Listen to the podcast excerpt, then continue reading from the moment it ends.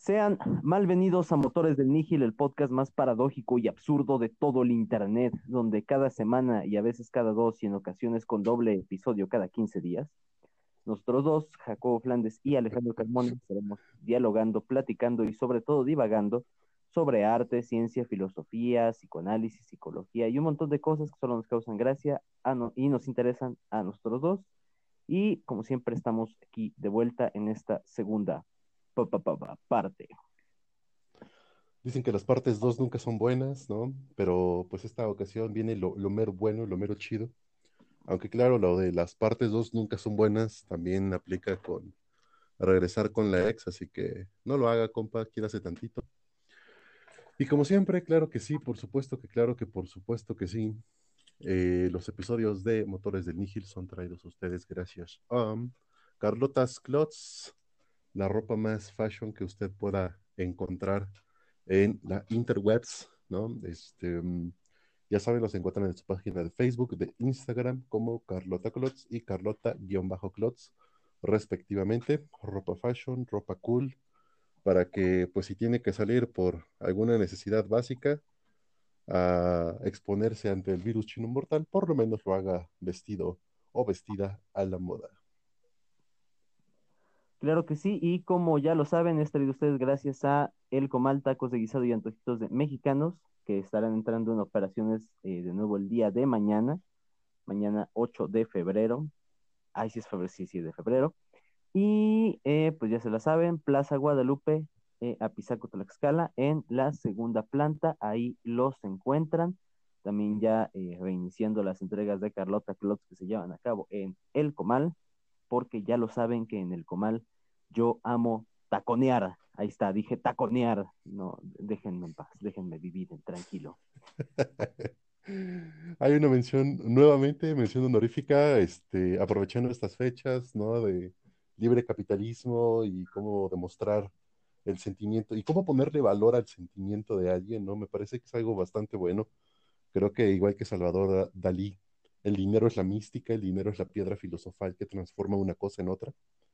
Y pues efectivamente, ¿no? Hay que demostrar el cariño con una forma capitalista de hacerlo, ¿no? Y en este caso, pues, Hi Ho, Let's Go, ¿no? The Ramones, pero ahora en su versión alimenticia. Ramos y Donas, Ramonas, un, este, mm, un proyecto bastante bueno, bastante agradable, servicios a domicilio, obviamente no por pronto, pero sí servicios a domicilio que este, pueden personalizar un literal ramo de, donas, ¿no? Para aquella persona especial o para ustedes mismos, para este, atascarse de, algo de azúcar para estas fechas romanticonas. Acuérdense, los pueden encontrar en Instagram y en Facebook, justamente como arroba ramonas.ramos y y en Facebook como pues Ramonas Ramos y Donas. Claro que sí, y como ya lo habíamos comentado en el episodio anterior, eh, no estamos promocionando ya los servicios de entrega de pronto, en específico del Comal. Eh, hubo una situación por ahí con que no se eh, dio la entrega monetaria por parte de los repartidores de pronto hacia el Comal, o sea, nada más se llevaban el pedido, lo entregaban y se quedaban con el dinero. Entonces no sabemos si esta es una situación de los conductores o es una situación que tenga que ver con la plataforma. Sabemos que de pronto estas plataformas de entregas eh, pues así de alimentos, de pronto se pasan de chorizo con sus empleados, no les dan ni siquiera un contrato laboral y pues andan así como en la pendeja, ¿no? Pero pues sí se me hace muy pasado, está muy pasado de lanza, ¿no? Que, que no, no lleven nada. Sí, igual la, bronca no es tanto con la plataforma, ¿no? Este, igual pues, sí fue un repartidor, trabajador que se clavó la lana, pues ya, ¿no? O quién sabe, igual y, no sé, lo, lo asaltaron, lo mataron y nunca apareció él ni su moto y pues nosotros pensando que nunca entregó los servicios. Esperemos que eso último no sea así, pero pues por lo mientras, por lo pronto, por lo pronto, pronto, no estará este, participando con el Comal. posteriormente ya veremos si, se incluirá una nueva plataforma o alguna, algún nuevo otro tipo de, de acción para también enviarle sus alimentos ricamente y e higiénicamente preparados a la comodidad de su hogar. Pero por lo mientras, ya saben. Claro que sí, pues ahora sí, después de esta pequeña pausa comercial que ya saben que está aquí siempre al inicio, para mantenerlos informados con dónde comprar, dónde comer, dónde dar detalles y, y así. Y dónde vestir, y dónde vestir. Y dónde comer, y dónde comer mientras se visten, y dónde vestir mientras se comen, y es más, dónde pueden vestir a su comida. Eso, eso suena muy chido, ¿no? ¿Dónde, dónde vestir mientras se comen? A mí me, me sonaría mejor. ¿Dónde comerse mientras se desvisten, ¿no? Pero pues, bueno. bueno, también aplica, etcétera. Ahora sí, eh, en el episodio pasado, si se quedaron aquí, pues ya hablamos de los eh, antecedentes de este desmadre. Y ahora sí, por fin, eh, como el intro español de Dragon Ball Z, luz, fuego, destrucción. Ahora sí comienza la rebelión cristera. Pues todo comienza con, como ya lo vimos, nuestro beligerante pedagogo, psicopedagogo preferido, Plutarco Elías Calles, quien pues promulga la famosísima o aclamada ley, obviamente, ley Calles, en la cual pues básicamente lo que simple, sencilla y llanamente se quería lograr era eh, salvaguardar específicamente la nación del poder clerical. ¿no? Se supone que desde las leyes de la reforma, en teoría, eh, pues estamos en un estado laico. Eh, que si bien permite la libertad de culto, eh, pues básicamente nos dice que las cuestiones del Estado son del Estado y las cuestiones de la Iglesia pues, son de la, de la Iglesia y ahí cada quien lo suyo, cada quien por su parte, cada quien se encarga de lo suyo y todo chido, ¿no? Sin embargo, como ya saben, aparecen las malinterpretaciones, aparecen las malas lecturas o las nulas lecturas, y es justamente en un periodo de tres años entre 1926 y 1929, donde pues comienzan sobre todo de, de comunidades rurales a levantarse contra esta imposición, contra la ley y contra el gobierno, un grupo de personas lideradas, bueno, no supuestamente lideradas, por los, eh, los, los, párrocos, los obispos, los padrecitos de estos pueblitos, que los empiezan a organizar, los empiezan a armar o se empiezan a armar, se empiezan a organizar y se empiezan a sublevar contra la nación. Sí, un evento que, bueno, es muy divertido, o sea, como ya lo, lo habíamos definido en el episodio anterior, pues básicamente es un enfrentamiento bélico que se da entre los miembros de la Iglesia Católica y eh, el Estado ante una ley eh, pues promulgada por la ley Calles, que de hecho tenía que ver con no andar en las calles jugándole a la persona religiosa. Pero eh, también es curioso, ¿no? Porque podemos ver este dos yo creo que existen dos aristas que son igual de interesantes. Una en la que este, precisamente eh, lo que se busca es hacer esta separación de iglesia-estado, porque de hecho se pide que, por ejemplo, los, los clérigos estén, este, tengan una postura civil, o sea, que tengan un estatus civil, no solo religioso, que ahora no solo valga tu fe de bautismo, sino también tu acta de nacimiento, y que también eh, los clérigos paguen impuestos, porque sí estaba medio pasado de chorizo que no pagaran impuestos. Y otra en la que tampoco me sorprendería, porque tal vez puedo hacer yo mi ley calles con toda la buena intención del mundo, pero decía mi bisabuelo que nunca falta el imbécil. Entonces yo creo que en ambos, eh, en ambos extremos, creo que nunca faltó el imbécil que se tomó muy personal la ley calles, por un lado, y los imbéciles que probablemente la aplicaron de una forma muy ojete que también pudo haber hecho encabronar al pueblo.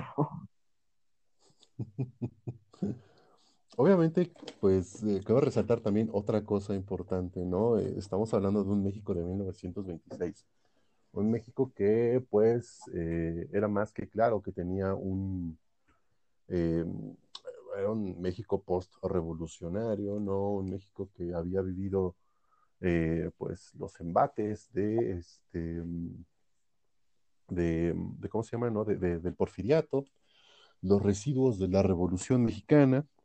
Digamos que pues técnicamente no teníamos un México en el mejor de los estados, ¿no? En, bueno, en el mejor de, de las situaciones, ¿no? Eh, acordémonos del jueves negro de 1929, pues también la situación económica no era como que la, la más adecuada. La entrada de la Primera Gran Guerra, eh, y esto hacía que, pues, obviamente fuese un país con una gran mayoritaria y extendida, y extendido territorio, territorio rural.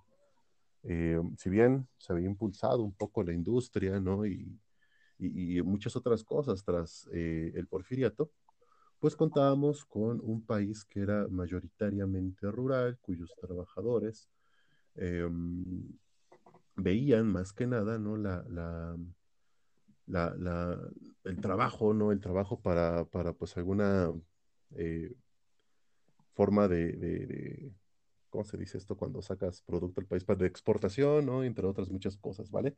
Entonces, pues nos encontramos ante un México rural, donde también cabe resaltar que este, pues, la educación y la difusión de la educación, por lo tanto, la, lecto, la lectoescritura no era un fenómeno tan primordial cuando en realidad lo que necesitabas para sobrevivir, pues era saber entrar a la maquila o al campo de cultivo o ir a la pizca o qué sé yo, ¿no? Así que pues tomemos en cuenta también eso, que no había una difusión eh, ideal ¿no? de, de, la lectoescritura y que pues básicamente estamos hablando de un país altamente este, analfabeta para empezar. Claro que sí, y pues son, son muchos factores los que van pues detonando en que por fin se llega al conflicto. De hecho, previo a los, a los pinches chingadazos, eh, la población se organizó, para eh, no eh, pagar sus impuestos, para minimizar el consumo de productos comercial, comercializados por el gobierno, dejaron de comprar eh, boletos o billetes de la Lotería Nacional y los pocos vehículos que había a combustión interna también se quedaron parados, decidieron no comprar gasolina pues para afectar a la economía mexicana y es como de toma la puto, tú nos pones eh, eh, esta ley con tu apellido, pues, pues ahí te va en la economía, ¿no? Cosa que pues yo creo que solamente sirvió para emputar más y ya eventualmente se, se, empezaron a radicalizar más los, los grupos eh, se destacan, por ejemplo, sobre todo los estados de Guanajuato, Jalisco, Querétaro, Aguascalientes, Nayarit, Colima, Michoacán y alguna parte de San Luis Potosí, al igual que Zacatecas, también en la Ciudad de México, pero en Ciudad de México, hasta donde yo sé, no fue así como tanto en, en las zonas que acabamos de mencionar. Por ejemplo, en Guanajuato está el monumento que conmemora este desmadre, que es el famosísimo Cristo Rey del Cerro del Cubilete. Y, y, aquí viene algo que, realmente no es tan nuevo.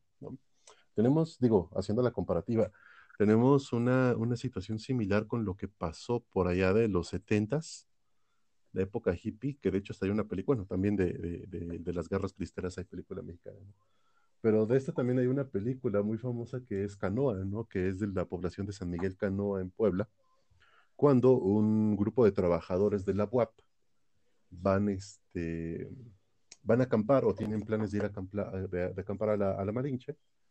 Eh, y resulta que pues en un pueblo, en el pueblo de San Miguel Canoa, eh, al decir ellos que son universitarios, los asocian inmediatamente al pueblo sin saber qué onda. O sea, pues, eran un grupo de vatos que quieren ir a acampar.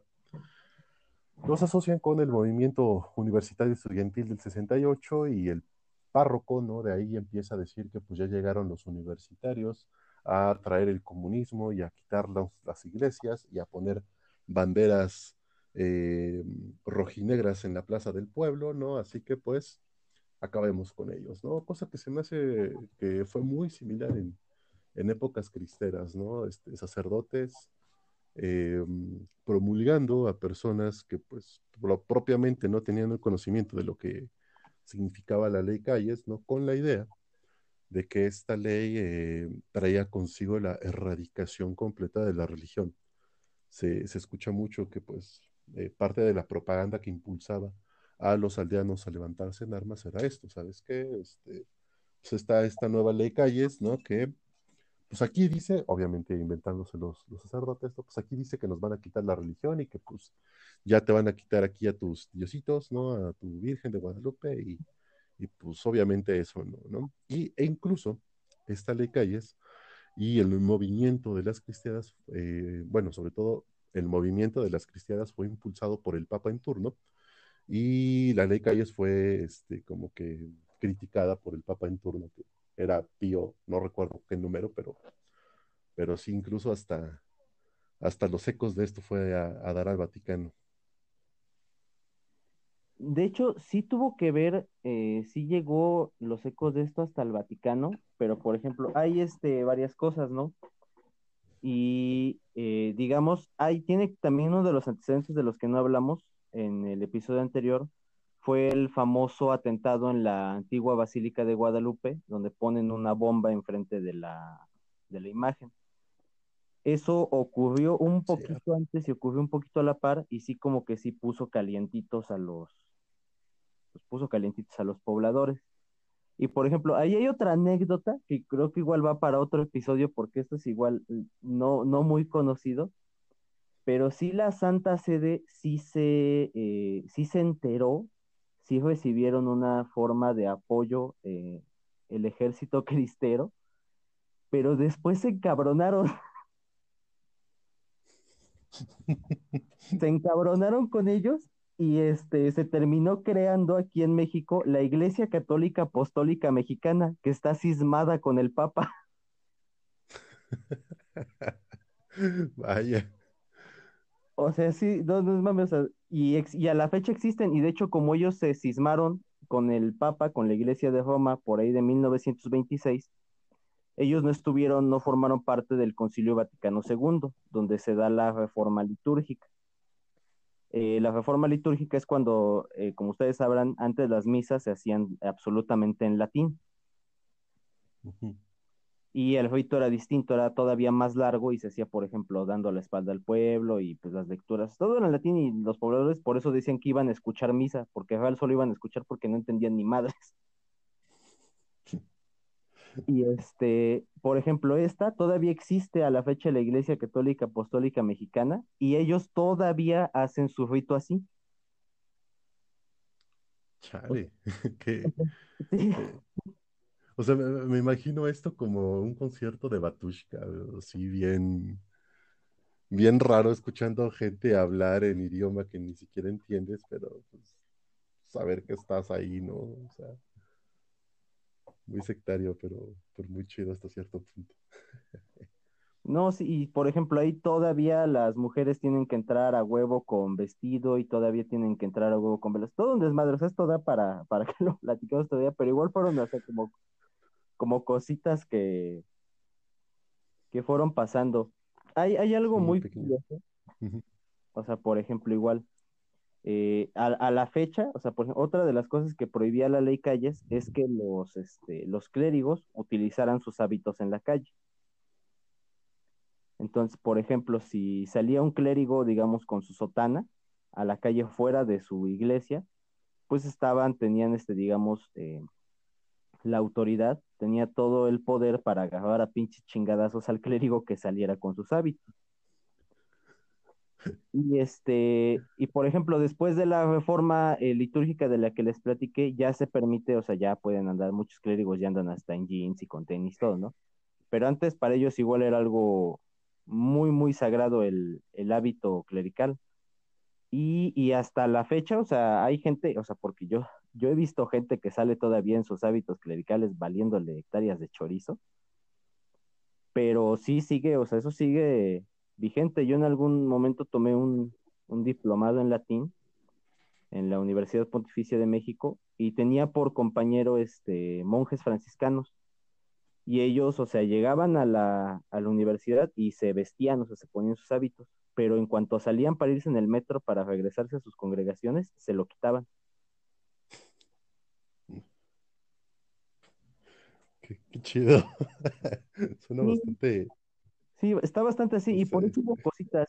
Incluso, o sea, sí, sí tuvo que ver mucho eh, el clero, o sea, sí comandando, porque sí hubo clérigos que se hicieron generales y comandantes, y de hecho, o sea, yo creo que se debe de ver bien vergas, porque el hábito clerical es negro y da desde el cuello hasta los tobillos, entonces sí se ve mamón andar eh, en un caballo con esa madre volándote a los lados, serías como una especie de Batman de inicios del siglo XX, no sé. Me, me imagino una, una combinación de, de Batman con, con Darth Vader, este, pero con un, con una pizca de, de rapero famoso con un crucifijo de oro así grandote colgando, ¿no?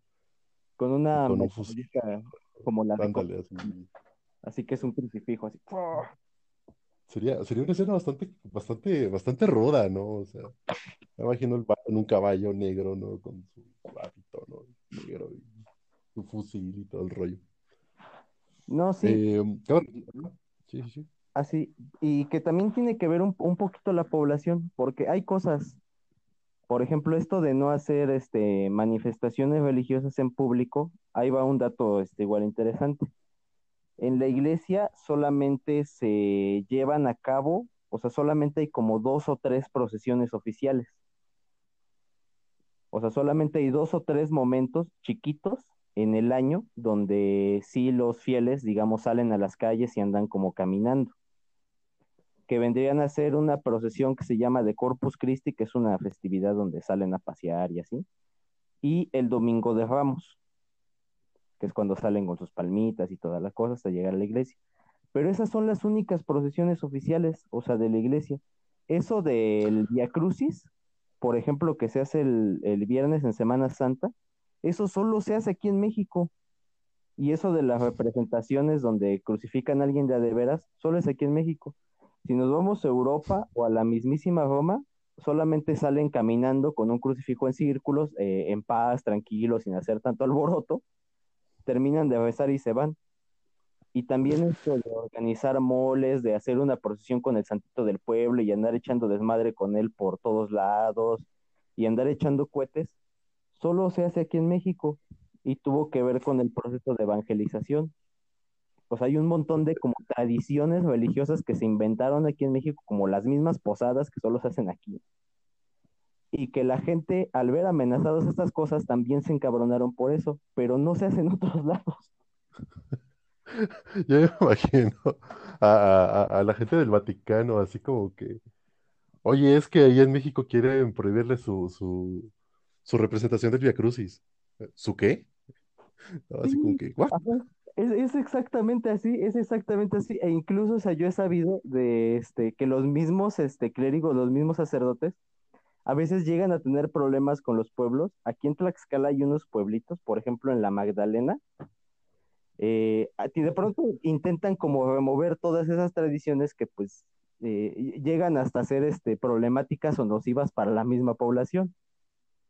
Pero en cuanto intentas moverle algo, o sea, los mismos este, fiscales y mayordomos, que son los que custodian y, y cuidan la iglesia, es como de, pues mire, usted será el cura, pero usted hace lo que nosotros decimos. Usted nada más párese ahí, haga su misa y nosotros hacemos nuestro mole y hacemos nuestra procesión y todo nuestro desmadre. Vaya, Entonces es muy divertido, pero igual yo podría plantear ese escenario, que la población se emputó y hubo curas que, que vieron que la población estaba emputada y se aliaron y así al mismo tiempo hubo población que no supo ni qué pedo y hubo curas que tampoco sabían qué pedo, qué estaba pasando y por qué el problema estaba empeorando tanto de la nada. Y también me imagino un Plutarco Elías Calles todo confundido porque dice, ¿qué, pedo? No? un Plutarco así como que, yo nada más no quería que taparan el tráfico, este, en tales días, este, o en tales fechas del, del calendario. Yo nada más quería circular libremente y que no pusieran su lona amarilla y su sonidero sin un permiso. Simplemente era eso. Pero ya la gente bien emputada, ¿no? Sacando sus rifles, ¿no? Que eran, pues, residuos de la, digo, antes de las leyes de, arma, de posesión de armas de fuego, este, que pues si bien, entre comillas, pues todo mexicano tiene derecho a poseer un arma de fuego con un calibre específico bajo en su hogar para, para, este, para protección, pues esas leyes eran muchísimo más laxas en aquel entonces, ¿no? Y entonces, eh, armamento post-revolucionario fue el que se empezó a, a, a utilizar. Y pues Plutarco Elías Calles, este, en la postura de, de, no decir, oigan, tranquilos, la cosa no está, no está fea, ¿no? O sea, no les vamos a quitar su iglesia, nada más queremos controlar un poquito esto, ¿no? Y que pues estos sacerdotes tampoco eh, ejerzan un poder que pues no tienen, ¿no? Considerando el Estado laico, ¿no? Entonces le ocurrió la brillante idea de decir, güey, si van a andar a los putazos, pues le vamos a entrar chido. Y entra el ejército mexicano a darle batalla al movimiento cristero. Sí, y que también yo creo que algo que pasó, o sea, quizás este Calles igual así, como que lo hizo con toda la buena intención, pero yo, yo, yo me imagino un escenario, por ejemplo, sabemos eh, que hay leyes de tránsito y vialidad, o por ejemplo con el automovilismo, ¿no? Cuando vas en cafetera. Y a pesar de que hay leyes, de pronto este, los, los oficiales municipales, estatales, quienes sean, tránsito y vialidad, de pronto así de huevos te paran y se portan bien ojete contigo, aunque la ley diga otra cosa. Entonces yo también me imagino ese escenario, como que ahí está la ley calles y hubo este elementos, eh, me imagino, no sé, del ejército mexicano de entonces que la iban a llevar a cabo, pero que no sé, se empezaron a pasar de chorizo o también este... Sí. De hecho, eh, hay, hay, algo aquí bien, bien interesante porque, por ejemplo, ahorita, ahorita nosotros podemos tener eh, visiones muy grotescas de lo que hace el narcotráfico cuando se disputan las plazas o todo el rollo cómo ponen a, a, a, una víctima como, como en una pos posición de tortura y aparte haciéndole efecto de, de burra, ¿no? O sea, eh, durante el, el mandato de, de, de, Felipe Calderón, cuando era más sonado, era bien común, por ejemplo, encontrarse en la parte del norte eh, cabezas humanas eh, con, con, sus miembros viriles cercenados, también puestos dentro de su propia boca, y con pancartas, con un montonal de faltas de ortografía diciéndoles que pues aquí, a esto les pasa por meterse en la plaza que no es, ¿no? O sea, eran escenas muy, muy grotescas que tenían pues esa función de impactar a la sociedad y decir, ah, no, pues aquí es el territorio de, de, de tal cártel, ¿no? Pero que justamente también pasó así con, con, el ejército mexicano, ¿no? O sea, de pronto era una ley que se promulga y yo también coincido en que seguro, bueno, no seguro, hubo realmente muchos militares que pues la exageraron, le pusieron, la leyeron con esteroides, y pues fue así como de, ah, pues eh, estos cristianos están sublevando, ¿no? Pues ahorita van a ver, ¿no? Y, y, eran escenas pues muy similares a las del narco, ¿no? O sea, no era nada, no era nada este, raro pasar por las calles y ver escenas así, de, pues de pronto un, un, sacerdote colgado de un árbol, ¿no? Eh, en plaza pública, casi, casi, ¿no? O durante, hay, hay varias fotos, hay un montón de fotos, ¿no? En las cuales están las vías del tren y en los postes de las vías del tren, así en filita también, ahorcados y colgados, este, soldados cristeros, ¿no? O sea, hasta, hasta de esa manera, ¿no? Este, se comportó el, el ejército mexicano también para con ellos. Que, que, igual no es como que supieran hacer otra cosa, ¿no? O sea, venían... bueno. O sea, venían... Está bien, es un buen punto. Donde cercenaban cuerpos y los colgaban como narcomantas y... Entonces, no sé, o sea, yo me imagino que le pedías al ejército mexicano, este, detén a la, a la población que se está poniendo imbécil. Ah, ya sé, ya sé cómo. Así como que, a ver, este, señor soldado cabo, le voy a ordenar que detenga a los sacerdotes que están haciendo, este, eh, acto proselitista de, de, de, guerra en la nación. ¿Cómo dijo general? ¿Que lo mate, que le arranque la cabeza y que lo cuelgue? Sí, ahorita voy, ¿no? Así me imagino, ¿no? Ajá, pero pues y, y de hecho lo, lo pienso así, ¿no? De que es lo que sabían hacer. O sea, lo único que escuché fue que el general me dijo que le cortara la cabeza, que le cortara el pene, se lo pusiera en su propia boca, ¿no? Y lo pusiera en plaza pública con una manta que diga, aquí está un cristero, ¿no? Sí, eso quiere decir eso de esa orden de detén a cualquier sacerdote, ¿no? O detén a cualquier soldado cristero, ¿no?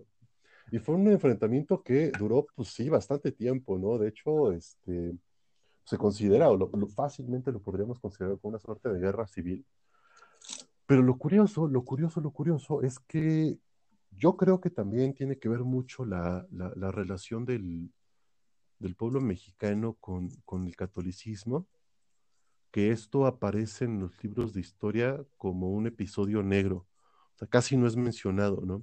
Incluso en, museos de cera, el presidente Plutarco Elías Calles está como que en la esquina, no hay una lámpara que le pegue así como que, ah, pues está este vato, ¿no? Pero, ajá, mira, pásale el siguiente, ¿no? Ah, mira, este Lázaro Cárdenas, él, sí era chido, que no sé qué, ¿no?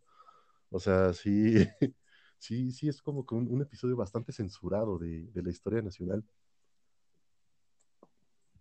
Y yo creo que tiene que ver mucho con eso, o sea, en parte porque yo veo el enfrentamiento cristero como una suerte de muchísimos malos entendidos que terminaron en, pues en eso, en enfrentamiento.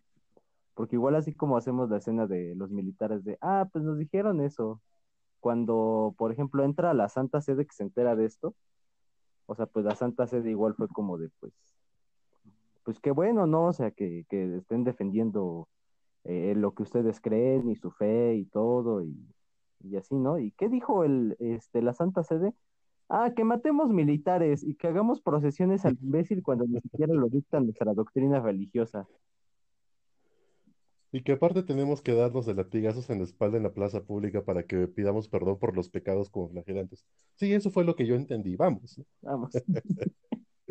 Aquí, acá quiero, quiero citar la, la, una, una, un fragmento ¿no? de, de una canción.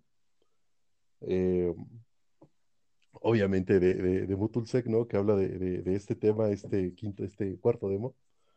Eh, es alce, hermanos de armas, cubran de sangre sus templos, quemen sus mantos sagrados y maten su espíritu de fe, ¿no? O sea, así me imagino a los soldados o al general militar diciendo así como que pues vamos a, a, derruir con todo esto, ¿no? Y pues sí, fue un, fue un enfrentamiento que así como fortuito, también tuvo un final muy extraño porque no fue un tratado de paz, como casi todas las guerras terminan, ¿no? No fue como que un tratado de paz. Fue como si simplemente este desmadre fuera cada vez siendo menos y menos y menos y menos, hasta que ya se dejó de hablar de él. Pero no hubo, aunque si bien se, considera que la, la, la, guerra cristera este, tuvo un periodo muy álgido entre el 26 y el 29, como tal su final, final, final, no es algo que esté pues plenamente bien demarcado en realidad. Claro, o sea, fue como un, me, me recuerda a ese episodio de Los Simpsons cuando le dice, o sea, fue un final triste, fue un final feliz, fue un final y, y basta, ¿no? O sea, se acabó ya. Que igual, no sé, igual tuvo que ver eh, hasta donde yo recuerdo, ambos bandos les dio por este conseguir este comandantes y comandantes y, excomandantes de la revolución, de la guerra de revolución. Entonces no sé, no sé exactamente a qué clase de, de tratado llegaron, más bien fue como de ¿saben qué? Hagan su pinche desmadre, ya no me interesa. Sí, de hecho, así fue el bueno, el final, entre comillas. Una vez comentabas que, por ejemplo, pasó algo, entre comillas, similar con el, con el oficio de la Santa Inquisición, que la Santa Inquisición, pues técnicamente, entre comillas, todavía existe, pero con otro nombre, ¿no? Ajá, es la congregación, es la congregación, es algo así como la Secretaría de la Congregación para las Doctrinas de la Fe, pero que eso, o sea, sigue existiendo tal cual. Como tal, y, así, la, digamos que como tal el nombre Cristeros ya, ya, ya, ya solo se escucha como historia, pero el, el movimiento religioso, político y demás fue cambiando, ¿no? Este, fue, por ejemplo, muy influenciado eh, tras los avances, de, los principios y los avances de la Segunda Guerra Mundial, y como que los herederos de la cristiada son los camisas doradas, que también hay camisas negras, camisas azules, y pues eh, los camisas doradas, que pues era una suerte de movimiento, o es porque en teoría todavía existen, ¿no? que es una suerte de movimiento político-religioso, teocrático, que, que quiere abolir la, la, democracia, eh, eh, son antisemitas, eh, fascistas y todo lo está malo. y pues sí, básicamente es como que una instauración de un Estado teocrático católico en México que pues de teoría todavía existe, ¿no? Y así como que, pues sí, el desmadre se acabó, pero no se acabó, o sí se acabó, pero nunca se acabó, o sigue, pero está, raro, quién sabe. Ajá, de hecho, están estos que son este, los más radicalizados, que no me extrañaría que tuvieran que ver con la Iglesia Católica Apostólica Mexicana, que como vimos todavía siguen como todo lo tal cual, o sea, como era hace 100, 150 años y también este, existen, por ejemplo, en, en, la forma de los miembros le llaman de la adoración nocturna, que son este, eh, ¿cómo llamarlos? Este, no sé, laicos, o sea, civiles, que, o sea, no son clérigos, pero que se reúnen a hacer este, adoración en sus templos por toda la noche, una vez al mes. Y de hecho, eh, hay un cantito que utilizaban los, los cristeros que se llama algo así como Viva Cristo Rey, que es de hecho el que ellos cantan durante esas noches. Y este y deriva, por ejemplo, el nombre cristero no lo hemos mencionado, pero deriva porque su, su grito de guerra era precisamente Viva Cristo Rey, y otros contestaban, y Santa María de Guadalupe, así como ustedes dicen Marco y yo digo Polo. y, y pues nada, o sea, no, como tal, no llegamos a nada, pero sí se, intentó eh, como limitar un poquito más el desmadre que ya como medio exagerado que se hacían, pero pues tampoco es como que funcionó mucho, pero... Es como literalmente a ambos bandos les hubiera dado cada vez más hueva salir a pelear, literal. O sea, es como que pues, se armaron los, los madrazos, ¿no? Y de pronto pues cada vez es como que hay menos cristeros, pero también menos militares interesados y como que el desmadre se acabó porque, porque pues ya les daba huevo salir o, qué sé yo, ¿no? Que obviamente pues seguimos todavía con la constitución de 1917, pero pues han habido montonal, pero montonal de reformas en todo este tiempo, ¿no? Y sí ha habido reformas que establecen em, la, la libertad de culto, pero también que facilitan lo que dan lugar a, este, a rituales que, estén fuera de, del espacio religioso, no fuera de las iglesias. También la constitución ahí tiene como que sus, su reglamento como para que esto se pueda llevar a cabo, ¿no? O sea, pues hasta eso como que fue, podríamos pensar así como que esa reforma en la resolución, de cierta manera, ¿no? De este enfrentamiento. Sí, yo creo que fue más eso y también coincido con, con esta parte. Yo sí me imagino ambos bandos, ¿no? Como de, ah, viene el ejército mexicano, ah, no mames. Otra vez, güey. Ahí vienen los cristeros, ah, no, ya chinga tu madre. así justamente creo que creo que así podríamos definir el final de esta de este enfrentamiento que pues sí de hecho causó muchas muchas bajas, ya sea civiles, ya sea militares. Eh, yo insisto mucho que, al, que al tener una población que es mayoritariamente católica, eso ha impulsado a que los archivos que existan de esto sean sumamente escasos, ¿no? Y hay fotografía, fotografía que también mucha de ella es este, un tanto gráfica y otra, pues, digo, es un tanto gráfica porque no la voy a, no la vamos a subir a, Vamos a subir la menos gráfica a Instagram y a Facebook porque, recientemente Facebook se enojó por un pepino de mar. Se pueden pero con el contenido. Sí, nos pueden volver a, a, dar un strike por el contenido que, subimos, ¿no? Así que pues, este, si tienen curiosidad, pues pónganse a investigar sobre este fenómeno, se van a dar cuenta de que sí, hay muy poca información eh, documental, hay películas incluso, ¿no? Se me vino una. Que si no me recuerdo. Se me vino una anécdota, la quiero contar porque creo que significa mucho de lo que estamos platicando. Yo, este, en la. Tenía amigos cuando estaba estudiando filosofía, que por ejemplo eh, estudiaban en La Salle, en la Universidad de La Salle, que son los lasallistas, o sea, es una universidad católica. Y a veces a sus alumnos, por ejemplo, en Semana Santa, los mandan de, de misión, o sea, se van este, a predicar la chingada este, a pueblitos. Muchos de ellos, de hecho, llegan a Tlaxcala.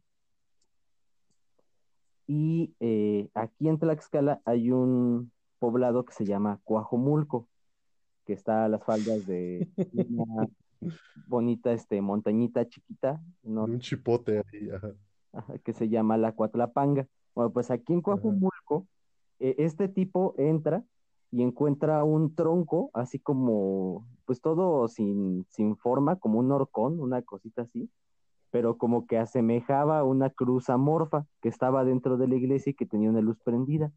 Y él este, se detiene y lo carga, empieza así como a jugar con él, como que lo pone a bailar, se le cae, lo vuelve a levantar y, y todo, ¿no? Y este, este tronquito tiene una, este, una velita prendida. Entonces, pues en todo su desmadre de andar jugando, pues igual apagó la vela. Y cuando entra el sacristán, o sea, la persona que cuida su, iglesia de ahí, llega y ve la vela prendida y dice, no, ¿quién apagó la vela? Y el tipo contesta, no, pues no sé, yo llegué y estaba así, ¿no? y dice, no, ¿por qué? ¿Qué le hicieron al masito? Y él dice, ¿el, el qué? ¿El masito? Y contesta el sacristán, lo que pasa es que con este tronquito aplanamos la tierra de las tumbas de los difuntos y por eso siempre lo cuidamos mucho y por eso tiene su vela prendida.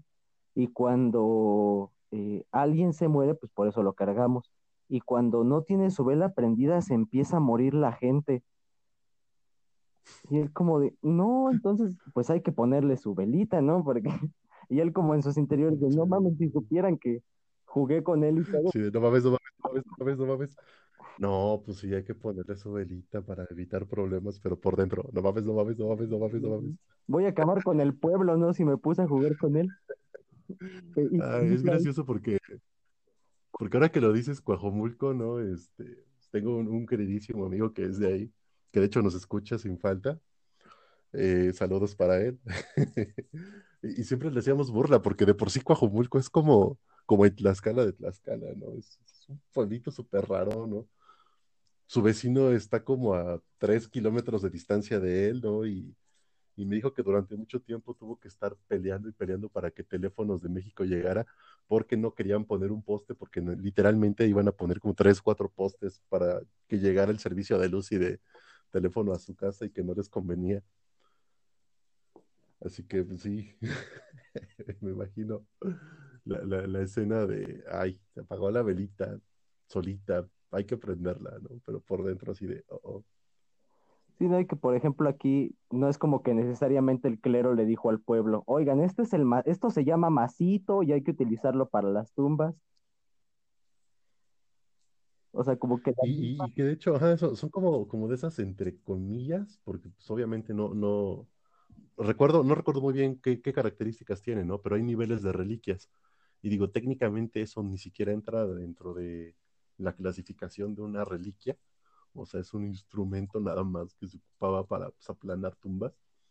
Y, um, y que es muy curiosa, ¿no? Cómo se juega la, muy curioso cómo se juega la fe, ¿no? Cómo se juega la fe, cómo se, eh, cómo se encarga el pueblo de embuir algunos objetos, ¿no? O, o pues como lo, lo, que hablábamos ahorita, ¿no? Las tradiciones de hacer mole, ¿no? De los este, mayordomos y del Via Crucis y de todo eso, ¿no? Cómo es que se vuelve tan tropicalizable esto de la religión hasta pues el punto de llegar al enfrentamiento del cual hablamos. Entonces, pues saludos a la banda que nos escucha, que lo queremos mucho de Coajomulco. Por favor, que nos confirme la historia del masito y que nos diga si tiene anécdota. Claro, obviamente suponiendo que hay internet en Coajomulco. no es cierto, no es cierto. como decía Jacobo, esperen los, los show notes en no me no sé si se diga si me vale verga sinceramente pero esperen las, las imágenes del episodio en, Instagram en Facebook sigan los memes reaccionen a los memes culeros porque luego nada más entran y los ven y no reaccionan ah, sí, pues ya una reacción un like aunque sea ya no les quita ni medio segundo, ¿no? Compartan nuestros memes, nuestras imágenes. Obviamente compartan el link este, de los episodios, ¿no? Eh, obviamente, pues sí, también este, se siguen cocinando algunas sorpresas nuevas para el canal de YouTube. Una, una, este, una propuesta alterna, pero que sigue siendo parte de, de motores de Nihil, ¿no? Se sigue ahí puliendo, ¿no? Para que próximamente les demos una sorpresa. Pero por lo mientras, como dicen los psicoanalistas, aquí la dejamos. Sean extremadamente miserables. Nos vemos. Recuerden que